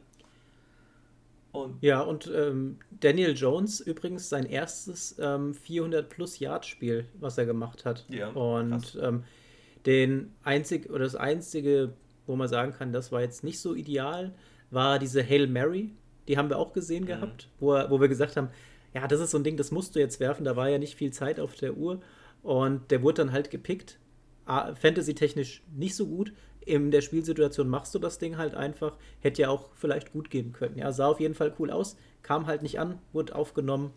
Und ähm, ja, muss man aber trotzdem einfach mal riskieren an der Stelle. Außerdem, Jones ähm, hat zweimal ähm, zwei Touchdown-Pässe angesetzt gehabt für über 50 Yards. Ja, das ist äh, das erste Mal, dass das ein ähm, Giants Quarterback nach Eli Manning äh, gelungen ist, äh, beziehungsweise er zieht dann gleich mit ähm, Manning an der Stelle. Der hat das 2017 gemacht und zwar gegen Philly in Woche 15, auch nicht schlecht. Krass, ja. Ähm, ich denke, wenn sich jetzt Daniel Jones tatsächlich ein bisschen weiterentwickelt, dann könnte doch nochmal das Ruder rumkreisen. Also ich hatte so ein bisschen Angst jetzt nach der letzten Saison, aber wenn er den Ball festhält und weiterhin jetzt natürlich mit solchen Receivern auch und dem Running Back mit Barkley, wenn der fit ist, ist das ein geiles Team. Und Daniel Jones, denke ich mal, kann davon profitieren. Na, da träumt einer vom nächsten Trick. Dann kommen wir doch mal zum äh, Spiel unserer Folge und zwar auch der größten Überraschung dieses Spieltags für mich, oder? Für dich auch? Auf jeden Fall, ja, ganz klar. Die Titans verlieren gegen die Jets mit 24 zu 27 nach Overtime. Oh mein Gott. Und wir haben ja schon gesagt, eigentlich sollte die Folge Zach Wilson heißen, nachdem wir ja letzte Woche gesagt haben, der ist äh, auf Platz, was war es gewesen, drei oder vier, ähm, was die Gesamtanzahl der Sacks zu dem jetzigen Spieltag angeht, ähm, hat er an dem Tag nur einen mitbekommen. Hat er sich, glaube ich, auch drüber gefreut. Auf der anderen Seite Ryan Tannehill, siebenmal wurde er auf den Hosenboden gesetzt. er hat keinen Bock mehr gehabt an dem Tag. Ja, also ich meine, er kann sich ja bei beim guten Justin Fields mal erkundigen, wie das ist. Ähm, aber siebenmal äh, für so einen gestandenen Quarterback wie Ryan Tannehill, es war schon bitter. Ich meine, er hat ja trotz allem 300 Yards noch angebracht äh, gehabt an den Mann, einen Touchdown, keine Interception, ja. Aber ich glaube, viel Spaß hat er natürlich trotzdem nicht gehabt. Denn ihm haben natürlich auch seine beiden Top-Receiver äh, gefehlt. AJ Brown verletzt nicht dabei und auch Julio Jones war nicht dabei. Und so blieb natürlich das meiste wie immer an Derrick Henry hängen. Der liefert auch wieder ab. 33 Mal ist er den Ball gelaufen. Wenn man sich mal überlegt, der ist alleine mehr gelaufen als das gesamte gegnerische Team mit 25 Mal. 157 Yards, das ist brutal. Ja? Das ist anderthalb Mal das Feld hoch und runter. Dazu ein Touchdown. Wahnsinn. Ja? Super Leistung, aber Derrick Henry ist halt nicht genug. Ja? Wenn du siebenmal gesackt wirst, dann kommst du nicht großartig vorwärts. Wenn deine Top-Receiver fehlen, ist es natürlich auch wieder unlucky. Und ja, auf der anderen Seite hat Zach Wilson keinen so schlechten Tag gehabt. Absolut nicht. Der hat jetzt tatsächlich auch mal die Zeit bekommen. Und das ist der Faktor, den, der da wirklich mit rein, reinfällt. Ryan Tannehill, Pass Protection war einfach äh, grottig, da ist nichts gekommen, der wurde dauernd auf, unter Druck gesetzt, dauernd auf den Boden gesetzt. Trotzdem hat er ja weiterhin Receiver gehabt. Ja, Jeremy McNichols, 8 mal für 74 Yards, äh, Chester Rogers, ähm, auch 5 für 63, Josh Reynolds 6 für 59, da waren ja trotzdem Leute, die den Ball gefangen haben. Ja. Auf der anderen Seite, Zach Wilson hat Zeit gehabt und kann tatsächlich auch mal zeigen, wenn er nicht dauernd unter Druck steht, der kann schon was, der Junge. Der hat zwei richtig schöne Pässe geworfen gehabt, zwei tiefe Pässe. Ähm, den einen äh, 53 Yards und zum Touchdown auf Corey Davis, sehr schön. Und einen 54 Yard Pass auf äh, Keelan Cole. Ja, das ist dann alles in Ordnung. Und die Interception geht ähm, okay für mich, denn die geht nicht auf sein Konto, sondern eigentlich eher auf das Konto von Davis. Der hat den Ball einfach nicht festhalten können, dann wurde er gepickt, zählt halt als Interception für Zach Wilson, geht aber nicht direkt auf sein Konto. Somit kommt er auf 21 von 34, 297 Yards, zwei Touchdown. Die Interception setzen wir jetzt mal in Klammern. Wir wollen ihm ja mal was Gutes tun. Und einmal gesackt worden. Also wirklich ein solides Spiel. Und das ist das, wo wir die ganze Zeit schon drüber sprechen. Die Jets an sich halt in der Gesamtheit nicht gut. Aber wenn die mal halten, dann siehst du auch, dass so ein junger Quarterback was reißen kann. Ja, und er ist tatsächlich der nächste von den jungen Quarterbacks, der kein schlechtes Spiel gemacht hat. Ja, wir haben sie ja gerügt in den letzten Folgen, dass das wirklich äh, vielleicht eine überschätzte Quarterback-Klasse äh, dieses Jahr ist. Aber Trevor Lawrence hat einen Schritt nach vorne gemacht, auch wenn sie jetzt verloren haben, sah es deutlich besser aus. Ähm, Justin Fields sah verbessert aus, auch wenn es jetzt noch nicht 100% war. Und jetzt auch Zach Wilson, auch tatsächlich mit dem Sieg. Ähm, ja, die Jungs brauchen vielleicht ein bisschen mehr Zeit, aber Respekt, das was die machen. Also jetzt gerade auch von Zach Wilson sah gut aus und für die Jets freut es äh, mich natürlich und für den Jan ganz besonders.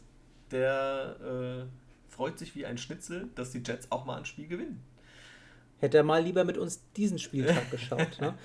ähm, vielleicht noch mal ganz kurz, wer auch einen ganz großen Anteil an dem Sieg der Jets hatte, die Defense und zwar die Red Zone Defense. Die hält die Mannschaft ganz klar im Spiel. In der ersten Halbzeit kommen die Titans dreimal in die 20er-Zone und äh, gehen nur mit drei Punkten raus. Das musst du auch erstmal schaffen. Ja, also gerade die Red Zone Offense der Titans, ja, die brandgefährlich ist.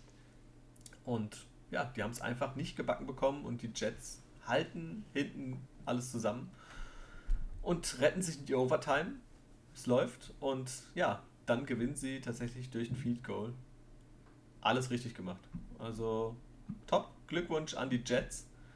Und wir springen zum nächsten Spiel. Und der ehemalige Super Bowl Champion ist zurück in der Spur. Die Kansas City Chiefs gewinnen gegen die Philadelphia Eagles mit 42 zu 30. Und die Chief Offense wieder super stark. Die machen 471 Yards in Gänze und 31 First Downs. Die laufen 32 Mal für 200 Yards und dann kommen noch durch die Luft 278 Passing Yards dazu, 5 Touchdowns für Patrick Mahomes, eine Interception, einmal wurde er gesackt. Krasse Sache. Ja, wäre auch ein Titel für die, für die Folge gewesen: Chiefs are back. Ja.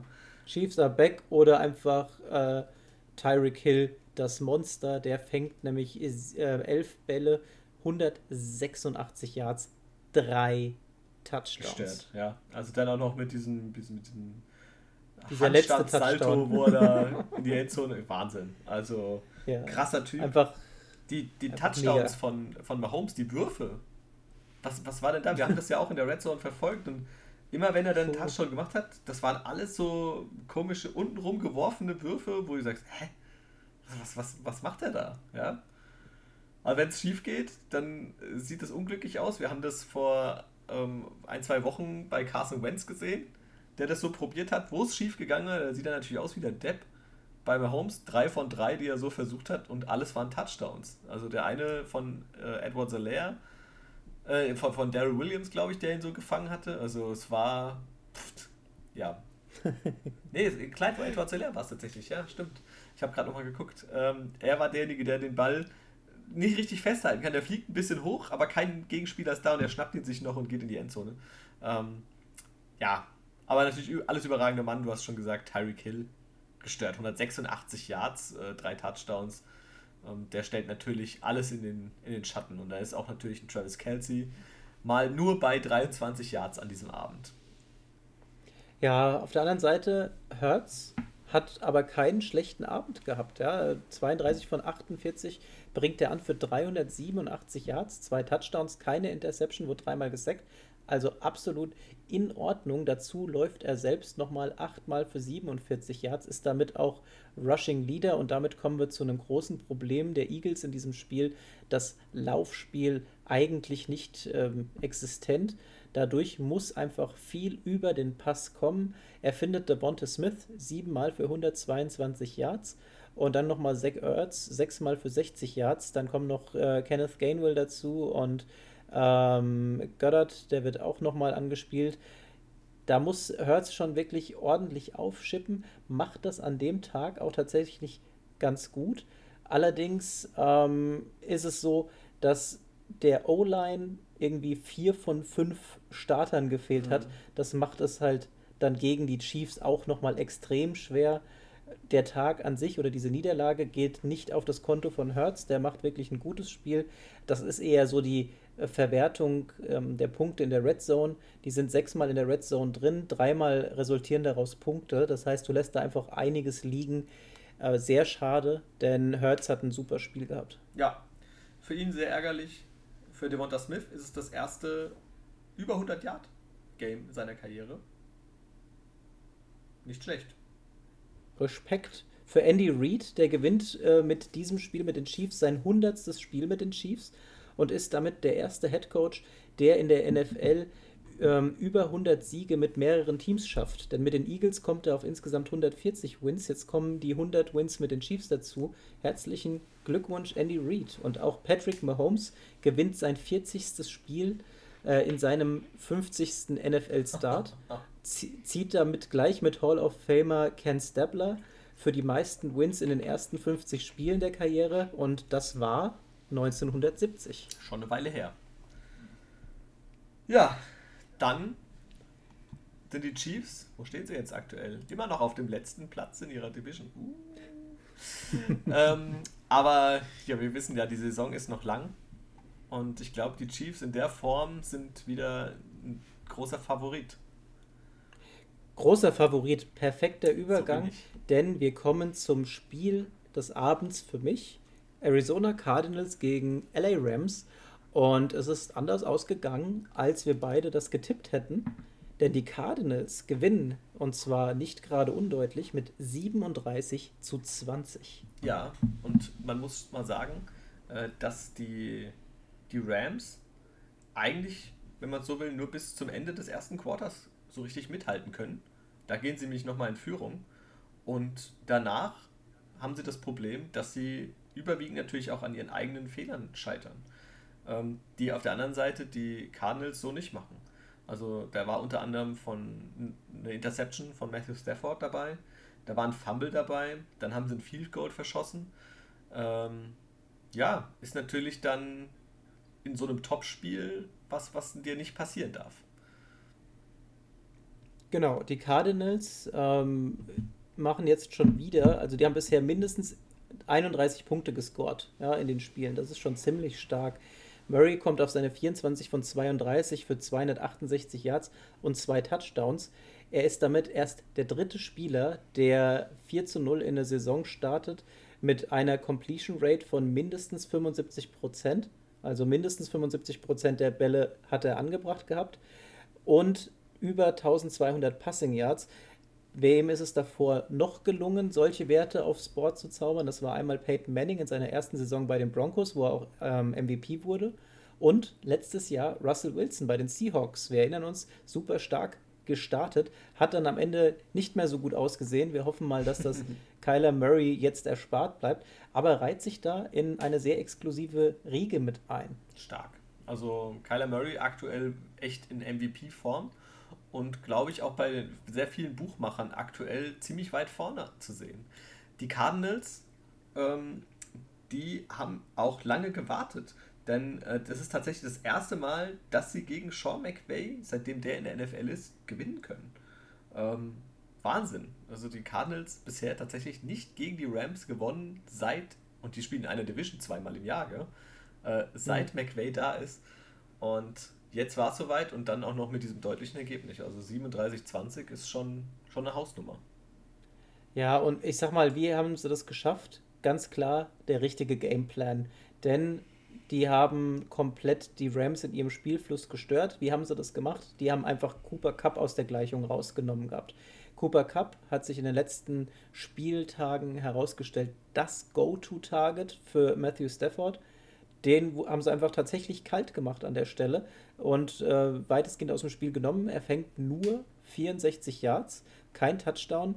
Und ähm, dahingehend ist jetzt auch schon, äh, sind die ersten Tweets wieder da gewesen, dass die Strategie sein soll, Robert Woods wieder stärker einzubinden. Der hat 48 äh, Yards gefangen gehabt, einen Touchdown. Ähm, der Leader war Ben Jefferson, sechs Catches für 90 Yards, ein Touchdown. Und über den Lauf Daryl Henderson Jr., 14, Yards, äh, 14 äh, Mal gelaufen für 89 Yards. Das hat zumindest nach was ausgesehen gehabt. Ähm, wir haben dann noch einen Sony Michel gesehen gehabt, der einen ganz doofen Fumble zu einem denkbar ja. ungünstigen ja. Zeitpunkt äh, da praktiziert hat. Das wäre so die Möglichkeit gewesen, nochmal Anschluss zu finden. Und äh, da, ab da war es dann eigentlich komplett durch. Ja, ja du hast gerade eben schon Cooper Cup angesprochen. Wenn man sich das mal anschaut, er hat 5 Receptions, 64 Yards, denkst du, okay, alles gut. Aber er hat 13 Targets gesehen. Matthew Stafford hat ihn 13 Mal angeworfen und er hat nur 5 Bälle fangen können.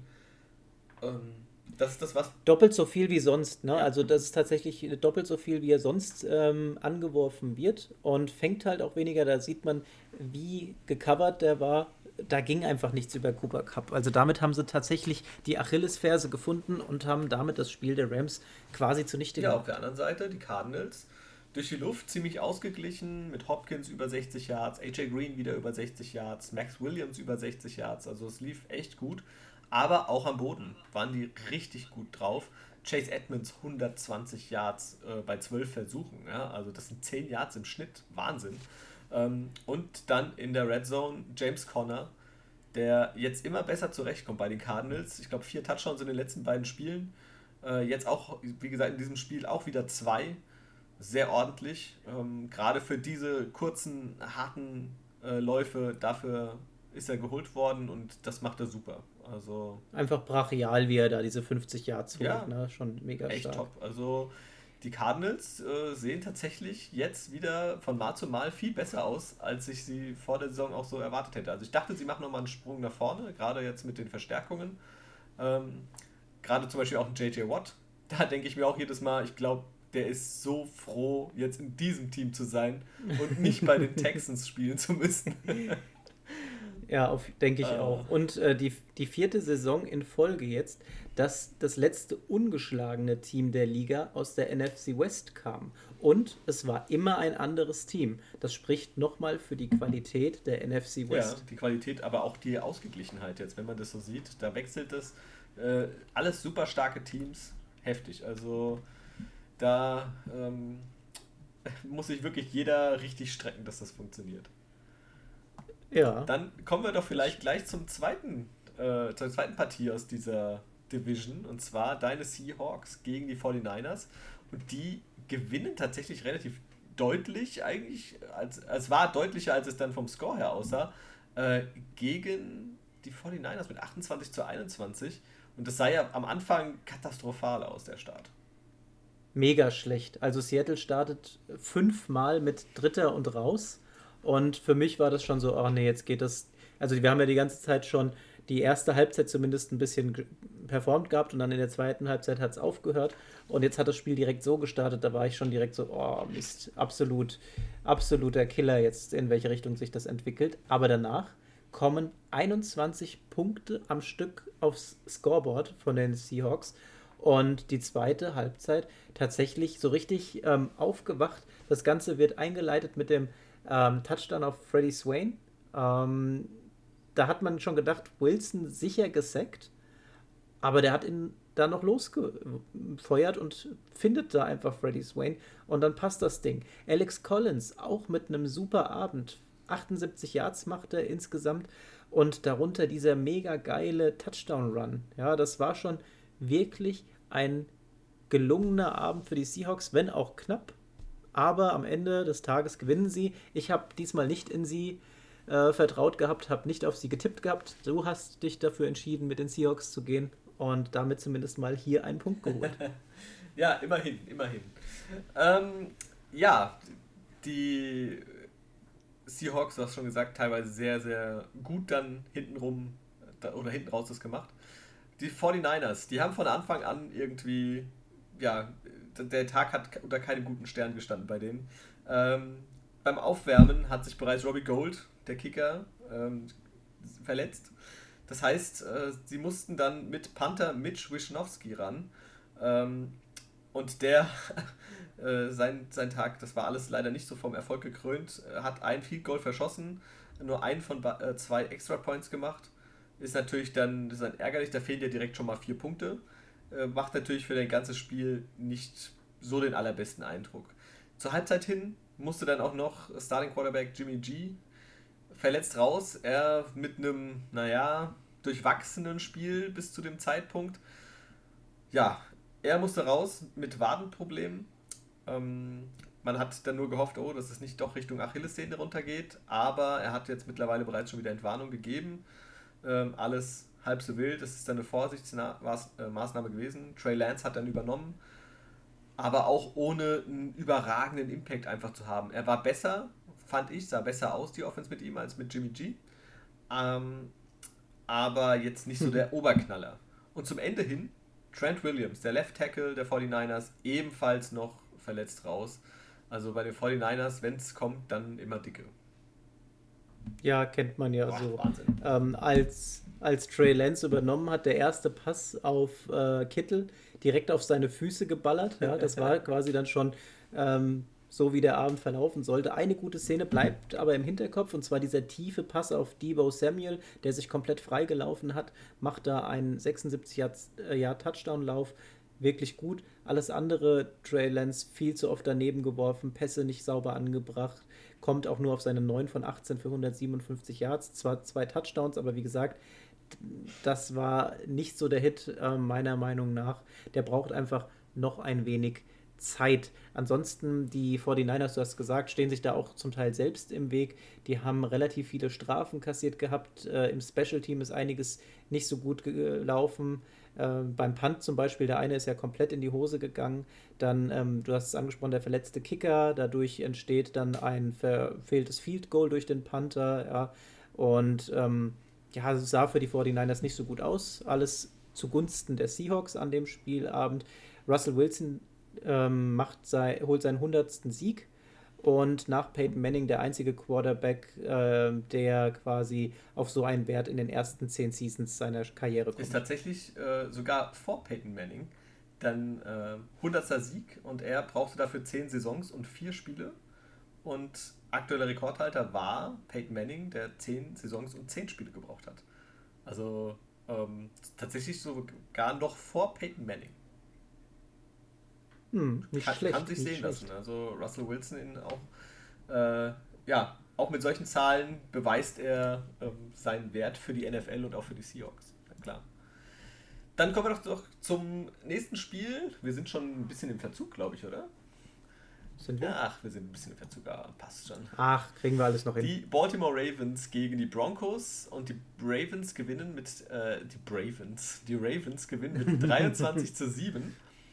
Und das äh, doch ziemlich deutlich. Und damit haben die Broncos ihren ersten Härtetest dieses Jahr, nachdem sie ja 3-0 äh, gegangen sind, definitiv nicht bestanden. Haben sie nicht bestanden. Auf der anderen Seite bei den Ravens, Marquise Brown, wir erinnern uns, letzte Woche ähm, drei Bälle nicht gefangen, die hätten Touchdowns werden müssen. Die Ravens nur ganz knapp gewonnen, spannender gewesen, als es hätte sein müssen. Aber in diesem Spiel zeigt er, dass er es trotzdem noch kann. Hollywood-Reifen Hechtsprung mit Fullspeed in die Endzone für einen 49-Yard-Touchdown. Mega gut. Ähm, ansonsten äh, die, die Broncos, ja, ähm, haben ihn die ganze Zeit relativ gut gedeckt, nehmen ein Stück weit aus dem Spiel raus, bis eben auf diese Szene. Insgesamt kommt er auf vier Catches für 91 Yards und eben diesen einen Touchdown. Ähm, aber in den Momenten, wo er dann eben die Catches gemacht hat, hat er sich durch seinen Speed einfach freigelaufen. Da konnten die Broncos nicht hinterher. Also das ist schon krass, wie schnell der sein kann. Ja, das hat man definitiv gesehen. Ja, bei den Broncos ähm, so extrem viel zu erzählen gibt es eigentlich nicht. Ich meine, sie sind äh, durch einen Touchdown von Noah Fant im zweiten Quarter in Führung gegangen und danach äh, haben sie leider so ein bisschen komplett die Kontrolle über das Spiel verloren. Äh, zur Halbzeit äh, haben sie dann auch noch Teddy Bridgewater verloren, verletzt. Der musste mit einer Gehirnerschütterung ja. ja ähm, raus. Und äh, zusätzlich hat sich dann auch noch Cornerback Patrick Sertain, den sie auf gedraftet hatten, jetzt äh, verletzt, musste auch raus. Also bei den Broncos füllt sich das Lazarett immer weiter. Und ja, ich sag mal, grundsätzlich so extrem viel gab es gar nicht zu erzählen. Ich fand dann doch das äh, Lustigste oder Kurioseste am Ende. Drei Sekunden äh, waren auf der Uhr. Und eigentlich macht man gerade bei so einem Spielstand 23-7, macht man eine Victory Formation und fertig. Ähm, doch Coach äh, John Harbaugh äh, ließ dann Lama Jacks nochmal laufen. Und zwar, Hintergrund war, es fehlten noch genau drei Yards. Und äh, um zum 43. Mal in Serie die 100 Rushing Yards Marke zu knacken und den Rekord der Steelers einzustellen. Äh, die haben den bis zu dem Zeitpunkt gehalten und Jackson lief für 5 Yards. Das heißt, Rekord eingestellt. Können nächste Woche tatsächlich äh, zum 44. Mal in Serie die 100 Rushing Yards machen. Schon ziemlich Krass. ordentliche Leistung, muss ich sagen. Absolut. Glückwunsch. Aber du hast zusammengefasst, mehr ist in dem Spiel nicht passiert. Ja. Dann kommen wir zum drittletzten Spiel. Die Steelers gegen die Packers. Ja, nicht der beste Tag von Rogers, muss man mal so sagen. Äh, kommt zwar immer noch auf seine 20 von 36, 248 Yards, zwei Touchdowns, dreimal gesackt worden. Das hat ihm nicht so gefallen. Aber ähm, das kommt auch daher, dass sein Top Offensive Lineman Alton James gefehlt hatte. Das hat man schon gemerkt. Ähm, was da aber letztendlich zu Problemen gekommen ist oder verursacht hat, das wurde dann wettgemacht durch Jones und Dylan. Die helfen an dem Abend sehr erfolgreich. Dylan als super Ergänzung zu Jones, der macht so diese Vertical Routes und, und zischt dann vor. Ähm, ist wirklich eine gute Ergänzung dahingehend. Die Steelers ähm, ja, eher unbeeindruckend, muss ich sagen. Kommt, äh, man kommt zwar auch mit Harris, den man immer wieder einbindet, der macht seine 62 Yards, einen Touchdown. Und dann hat man noch diesen einen ähm, 45 Yard Touchdown-Pass auf Johnson gesehen gehabt. Das war jetzt okay. Mehr, mehr blieb mir tatsächlich von den Steelers nicht in Erinnerung. Und dann noch abschließend Randall Cobb auf Packers Seite. Der ist zurück, die funktionieren, die zwei. Randall Cobb hat gesagt, das ist wie Fahrradfahren, das funktioniert einfach. Und äh, fängt da auch direkt mal zwei Touchdowns von Aaron Rodgers. Also solider Abend und der Sieg für die Packers geht für mich absolut in Ordnung. Ja, also am krassesten ist mir tatsächlich dieses, diese kuriose Szene ähm, im Kopf geblieben, direkt am Anfang. Das Field Goal, was die, oder war im, im zweiten Quarter, glaube ich. Ja, es war im zweiten Quarter. Die ähm, Packers, Mason Crosby sollen Field Goal schießen tritt an und die Defense, zwei Defense-Spieler auf der linken oder Special-Teamer links, die blocken diesen Ball und tragen ihn quasi zurück in die Endzone. Und dann wird aber darauf entschieden, dass sie zu früh losgelaufen seien. Also, man hat sich die Wiederholung angeguckt, das, weiß nicht, was die da gesehen haben. Ja? Also, ich verstehe nicht solche Entscheidungen. Ähm, man muss sich mal vorstellen, dann haben die Packers nochmal drei Punkte weniger und die äh, Steelers haben doch deutlich Punkte mehr. Also dann geht das ganz anders aus wieder. Es, ich finde, das sind so komische Entscheidungen. Ich meine, das müsste alles irgendwie doch heutzutage, die können alles sich angucken, alles wiederholen. Sollte doch kein Problem sein, sowas äh, irgendwie dann richtig zu stellen, oder? Ich höre schon, du hast Ambitionen auf Referee bei der NFL. ja, ja, definitiv, ja. Dann wird es ganz anders laufen. ja, also ja, ansonsten hast du es schon ja, zusammengefasst. Randall Cobb äh, mit seinen beiden Touchdowns, der Spieler schlechthin bei den Packers. Sehr ordentlich. Äh, ich fand auch krass, wie er abgegangen ist, einfach nach dem, ich glaube, es war der erste Touchdown, den er gefangen hat, wo er sich so krass gefreut hat, einfach. Ähm, hat mich gewundert, dass es gar keine Taunting-Strafe gibt. Also, das ist ja. Ach, der ist einfach wieder happy, zurück zu sein ja, und mit Rogers wieder spielen ja, zu können. Da sind die Referees ja auch ganz hinterher hinter diesen scheiß Taunting-Geschichten. Das ist ja so nervig. ja, dann äh, springen wir zum vorletzten Spiel und es war das Homecoming. Und zwar ein glückliches, äh, denn das hätte auch anders ausgehen können. Die Buccaneers gewinnen 19 zu 17 gegen die Patriots. Ja, und ganz knapp. Und man muss auch sagen, dass an der Stelle ich würde sagen, das Spiel mit den schlechtesten Witterungsbedingungen des Spieltages. Da hat es ja relativ früh in Strömen angefangen zu regnen. Dann hat es sich ein bisschen beruhigt gehabt, nur um kurz vor Ende nochmal richtig krass runterzukommen. Ja? Und dann kommt man in eine Situation, wo auch viel über die Kicker läuft. Und ähm, bei strömenden Regen dann noch die Kicks gescheit zu platzieren, ist nicht wirklich leicht. Ähm, Kicker von den Bucks, Ryan Suckup, hat aber abgeliefert, macht vier von fünf Field Goals rein, Topscorer des Abends damit. Und Tom Brady, ja, erstaunlich unauffällig jetzt mal im Vergleich zu seinen anderen Spielen. 22 von 43 bringt er an für 269 Yards, kein Touchdown, keine Interception, einmal gesackt worden. Und ähm, die Bucks generell haben sich schwer getan, den Rhythmus zu finden. Gerade in der Red Zone zu punkten ohne Gronk, ohne Bernard. Das sind so seine Go-To-Targets, die haben gefehlt und das hat man gemerkt, dass äh, den Bucks das tatsächlich zu schaffen macht. Und auf der anderen Seite Mac Jones mit einem richtig guten Spieltag eigentlich, oder? Ja, Mac Jones ähm, hat mir auch sehr gut gefallen. Ich meine, wenn du ähm, auf 31 von 40 Pässen anbringst, äh, 275 Yards, zwei Touchdowns, dann ist das schon sehr ordentlich. Klar, da war eine Interception dabei. Kann so passieren. Ich meine, er ist Rookie, das gibt es immer wieder solche Fehler.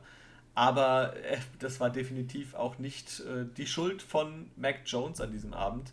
Ähm, das ganz große, ganz, ganz, ganz, ganz, ganz, ganz große Problem ist einfach dieses Rushing, was bei den New England Patriots an diesem Abend nicht vorhanden war. Ähm, die stehen am Ende. Weniger die stehen als nichts. Bei minus einem Yard. Ja? Äh, und es gibt da eine schöne Statistik seit 1970. Und ähm, da stehen die Patriots jetzt auf Platz 4 in den Spielen mit den wenigsten Rushing Yards in einem Spiel. Und zwar mit diesem minus einem Yard sind sie auf Platz 4. Mal so zum Vergleich, auf Platz 1 stehen die Lions. Die haben es mal ja, 2007 fertiggebracht, minus 18 Rushing Yards zu erzielen. Also, äh, was, was ist da los? Allein schon Minus Yards überhaupt zu erzielen, dann bei einem Rushing über ein ganzes Spiel. Es kann bei einem Versuch irgendwie passieren, ja, okay. Aber dann siehst du einen Damian Harris, der viermal gelaufen ist für vier, minus vier Yards. Also ich könnte mir tatsächlich vorstellen, dass es vielleicht so eine Schwäche gibt, wie man es aus dem ähm, Leben her kennt mit Links- und Rechtsschwäche. Vielleicht gibt es das in der NFL mit Vor- und Zurück, ja, dass man dann einfach irgendjemanden hat, der die Richtung verwechselt und das nach hinten läuft anstatt Ach, nach vorne. Katastrophe, ja. Vielleicht hat er auch Styropor an sich gehabt. Ich weiß es nicht, dass er geschwächt war. Ja. Styropor ja, schwächt kann mich. Sein. Leu wer bis hierhin hört, bitte schreibt uns, aus welchem Film dieses Zitat kommt. ja, ja, mega gut. Ähm, ja, wie gesagt, äh, sie gewinnen ja mit zwei Punkten. Und das Kuriose ist einfach, dass am Ende die, die Patriots sogar die Möglichkeit haben, dieses Spiel zu gewinnen. Und Nick Folk, der Kicker, der zum 457. Mal äh, aus dem Practice Squad hochgezogen wurde äh, und jetzt äh, bei den Patriots den, den, den verletzten Kicker aktuell beerbt hat. Ja, äh, der schafft es und verschießt tatsächlich dieses ganz wichtige, spielentscheidende Field Goal, indem es ähm, ja, indem er an den Pfosten schießt. Ja, aber bei der Witterung ja, kann man ihm jetzt auch nicht so. Ist den, ärgerlich. Ja. Äh, ich kann dir auch jetzt gerade gar nicht sagen, aus wie viel Yards das waren. Hast du es am Kopf? Im Kopf? Hm, also ich, ich glaube, es war eine ordentliche Entfernung, aber es waren jetzt keine, keine 60 Yards. Äh, aber klar, es ist natürlich auch bei den Wetterbedingungen, und das hat ja geschüttet wie aus Eimern, äh, auch aus näheren Distanzen schwierig. Für, für Tom Brady, der hat einen weiteren Rekord aufgestellt. Ich meine, er ist ja jetzt sowieso schon Yards-Leader wieder, äh, nachdem er jetzt Drew Brees, glaube am letzten Spieltag sogar schon überholt hat. Ähm, ja.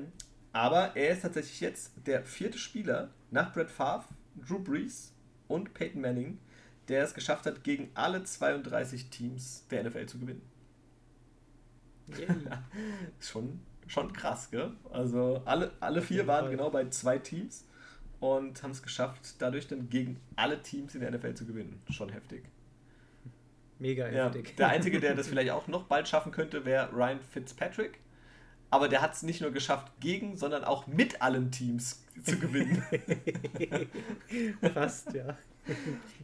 Irgendwie, wo ist er jetzt? Bei neun? Äh, neun Teams? War, kann sein, ja. Also So ist in dem kann, man, kann man schon machen. Genau. Dann kommen wir zum wir, letzten Spiel. Wir switchen zum letzten Team. Und äh, aktuell, Tippspiel, sind wir gleich auf, denn wir haben relativ viele Spiele wieder gleich getippt.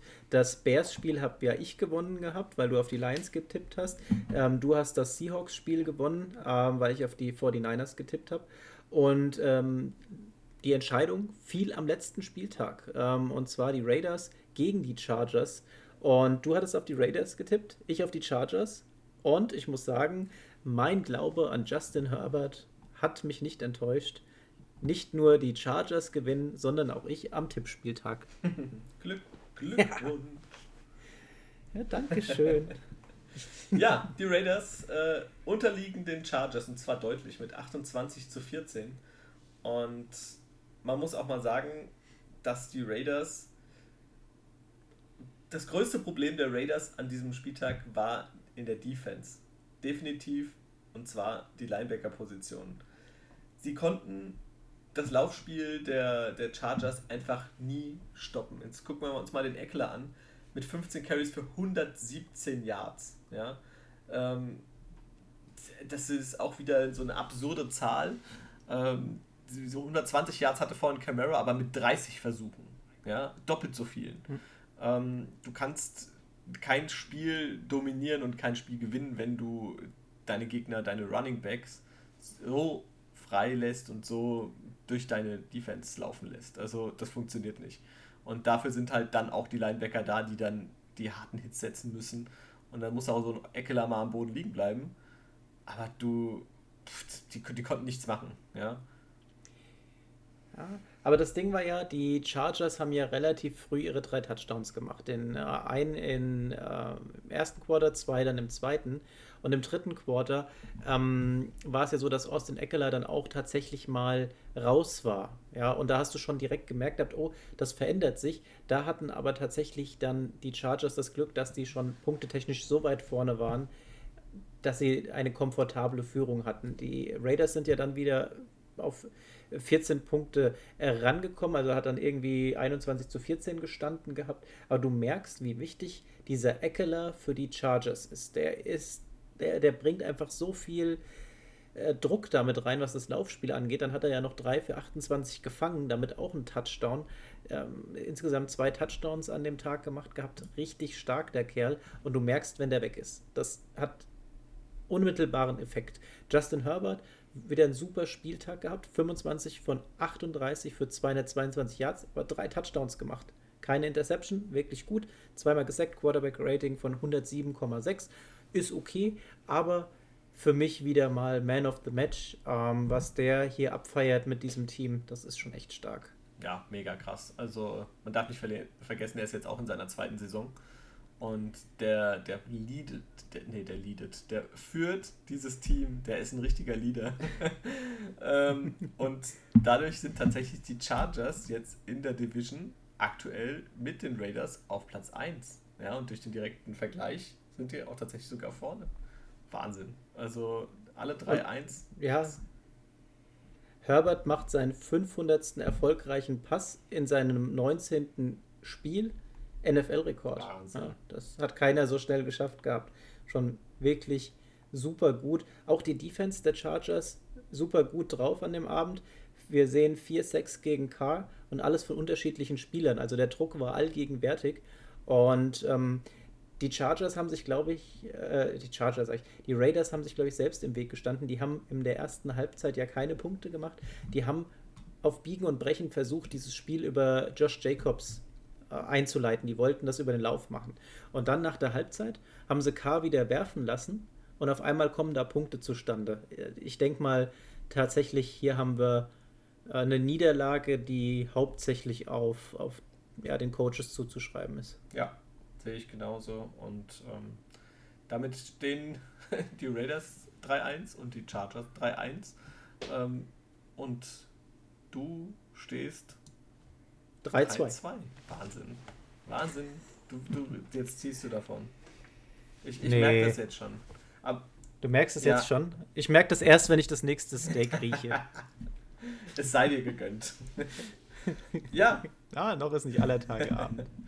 ja, äh, das war der vierte Spieltag. Ähm, dann haben wir natürlich noch unser Top of the Week. Was, was war denn für dich so das, der Top-Moment? Das, das Top? Top. Also mein Top, ich habe zwei Tops. Ähm, einmal der Comeback-Sieg der Bengals, fand ich wirklich schön, super, hat mir gefallen. Und ähm, der Jets-Sieg. Ja. Ja. Ja, kann man. Einfach ganz, ganz unspektakulär. Fand ich gut. Ja. Äh, bei mir ist das Top äh, auch vielleicht ein bisschen parteiisch, aber ja, die Bengals, äh, äh, das, das, kann ich nicht verstecken. Das, ich freue mich so sehr, dass sie das so geschafft haben. Ähm, krass. Also hätte ich wirklich nicht mitgerechnet und schön. Dann zu den Flops ähm, habe ich auch zwei Stück. Ich bleibe meiner Linie treu. Die letzten zwei Mal waren es die Teams, die null Punkte geholt haben. Das heißt, auch diesmal die Texans reihen sich ein. Flop Nummer eins. Flop Nummer zwei bin ich selbst, weil ich nicht an die Seahawks geglaubt habe. Dann wäre es deutlicher gewesen, ja. ähm, ja, ich muss sagen, für mich der größte Flop, ich habe es gerade gar nicht erwähnt bei dem Raiders-Spiel, äh, diese lächerliche Taunting-Strafe gegen Darren Waller. Also, ich habe mich ja in der Wiederholung beim Gucken habe ich schon gedacht, hey, was, was ist denn jetzt, ja? Der hat einen Ball an der Seitenlinie gefangen, knallt danach den Ball auf den Boden und freut sich, dass er diesen Ball gefangen hat, mega geil. Und dann gibt es eine Taunting-Strafe und du greifst dir an den Kopf und sagst, ey, Leute, äh, warum? Aus welchem Grund? Das ist doch nicht übertrieben, ja? Also lächerlich. Also diese Scheißregel, sorry, aber ist, ist ein Witz. Also ich hoffe, das wird schleunigst abgeschafft und es gibt ja jede Menge Headcoaches, die dagegen schießen und sagen, Leute, das ist, ist total lächerlich. Also für mich äh, definitiv ein Flop. Ähm, meine Szene der Woche, ähm, muss ich sagen, war diese extrem lustige Fumble äh, von den Lions. Der Snap an den Oberschenkel von Goff und dann in die Arme von Khalil Mack. Ähm, ja, kann man, glaube ich, äh, so so zählen. Kann man so zählen, genau, richtig. Dann ähm, tippen wir den nächsten Spieltag tippen durch. Tippen wir den nächsten Spieltag durch. Dann fangen wir an. Heute Nacht geht's los. Die, die Rams. Ja, Rams, Rams gegen die Seahawks. Uh, puh. Ich, ich, ich tue mir jetzt echt schwer damit, aber ich werde nochmal gegen die Seahawks tippen. Ich gehe mit den Rams. Ich gehe auch mit den Rams. Jets Falcons äh, setze ich auf die Falcons. Ähm, ich weiß es hier tatsächlich nicht. Ich werde aber für die Spannung mal auf die Jets setzen. Eagles Panthers gehe ich mit ich den Panthers. Mit den Panthers. Packers Bengals gehe ich mit den Packers. Ach komm, dann setze ich auf die Bengals. Sehr gut. Patriots Texans gehe ich mit den äh, Patriots. Dann brauchst du mich gar nicht fragen. Titans Jaguars. Könnte interessant werden nach der Misere bei den Titans. so, am Ende gewinnen wahrscheinlich die Jaguars, aber ich gehe mit den Titans. ja, mache ich auch. Lions at Vikings, da gehe ich yep. mit den Vikings. Lila for the win. Broncos Steelers, interessant. Äh, Broncos Steelers, das ist jetzt tatsächlich äh, interessant, denn wenn Teddy B ausfällt und nicht geklärt ist bis zu dem Spiel, dann startet Drew Lock und dann würde ich tatsächlich mit den Steelers gehen meine Argumentation und damit gleicher Tipp. Von. Dann haben wir die Dolphins gegen ja. die Bucks. Das ist für mich klar. Ähm, auch wenn die Bucks knapp gegen die Patriots gewonnen haben, die Dolphins, die haben zu viele Probleme. Ja, die Dolphins, die werden sich wieder ins eigene, ins eigene Bein schießen. Ja. Dann haben wir die Saints gegen Washington. Wieder so ein. Wird auch, glaube ich, ziemlich schwierig. Ähm, also ich habe bei mir die Saints auf dem Scoreboard. Ach, komm, ich nehme Washington. Ich nehme die. Auch solider Pick. Also ich weiß nicht, ich, ich habe jetzt einfach eh eine Mene ja. gemacht bei den zwei. Ja. Browns at Chargers, das wird interessant. Wenn wir Mayfield mit äh, so Werten haben wie jetzt, dann wird es eng. Ähm, ich gehe aber dennoch mit den Browns, weil einfach dieses Running Back Tandem so ich, gut Ich gehe mit den Chargers, denn die sind einfach on fire und Justin mhm. Herbert fackelt die Browns ab. Mhm. Die Raiders gewinnen gegen ja. die Bears. Die 49ers und die Cardinals, wieder so ein Spiel, aber die Cardinals sind so krass unterwegs und die 49ers jetzt wieder viele Verletzungen dazugekommen. Ähm, für mich die Cardinals. Ich würde unter normalen Umständen die 49ers tippen, wenn sie wirklich fit wären. Ja. Ähm, aber mit diesem Hin und Her auf der Quarterback-Position und jetzt die weiteren Verletzten, Left Tackle und so weiter. Ach, nee, hm. äh, ich sehe auch eher die, bei den Cardinals. Hm. Die Giants gegen die Cowboys. Die Cowboys sind so gut. So, sollte es normalerweise sein. Und ich denke, so wird es dann auch sein, dass die Cowboys gegen die Giants gewinnen. Das Topspiel des kommenden Spieltages, Bills gegen Chiefs. Und ich habe keine Ahnung. Oh. Ich würde, aber ich, ich, ich weiß nicht, also ich würde schon denken, dass Mahomes, der, der findet jetzt wieder seinen Rhythmus, aber äh, I believe in the Bills. Du, du fehlst äh, dein Team, ich nehme das andere, damit wir nicht dafür unentschieden Okay. Dann nehme ich die Bills und du die Chiefs. Dann nehme ich Paddy Mahomes. Colts gegen ja. Ravens, beide auf die Ravens. Sehr gut, beide auf die Ravens.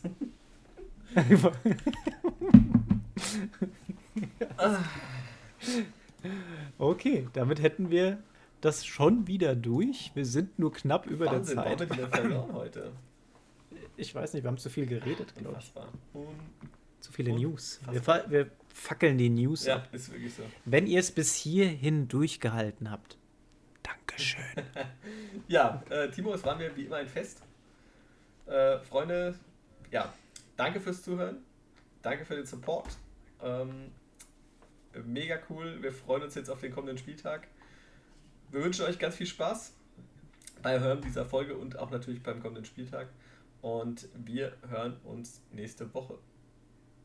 Und denkt dran, das Styropor schwächt mich. Welcher Film? Gute Nacht. Ciao.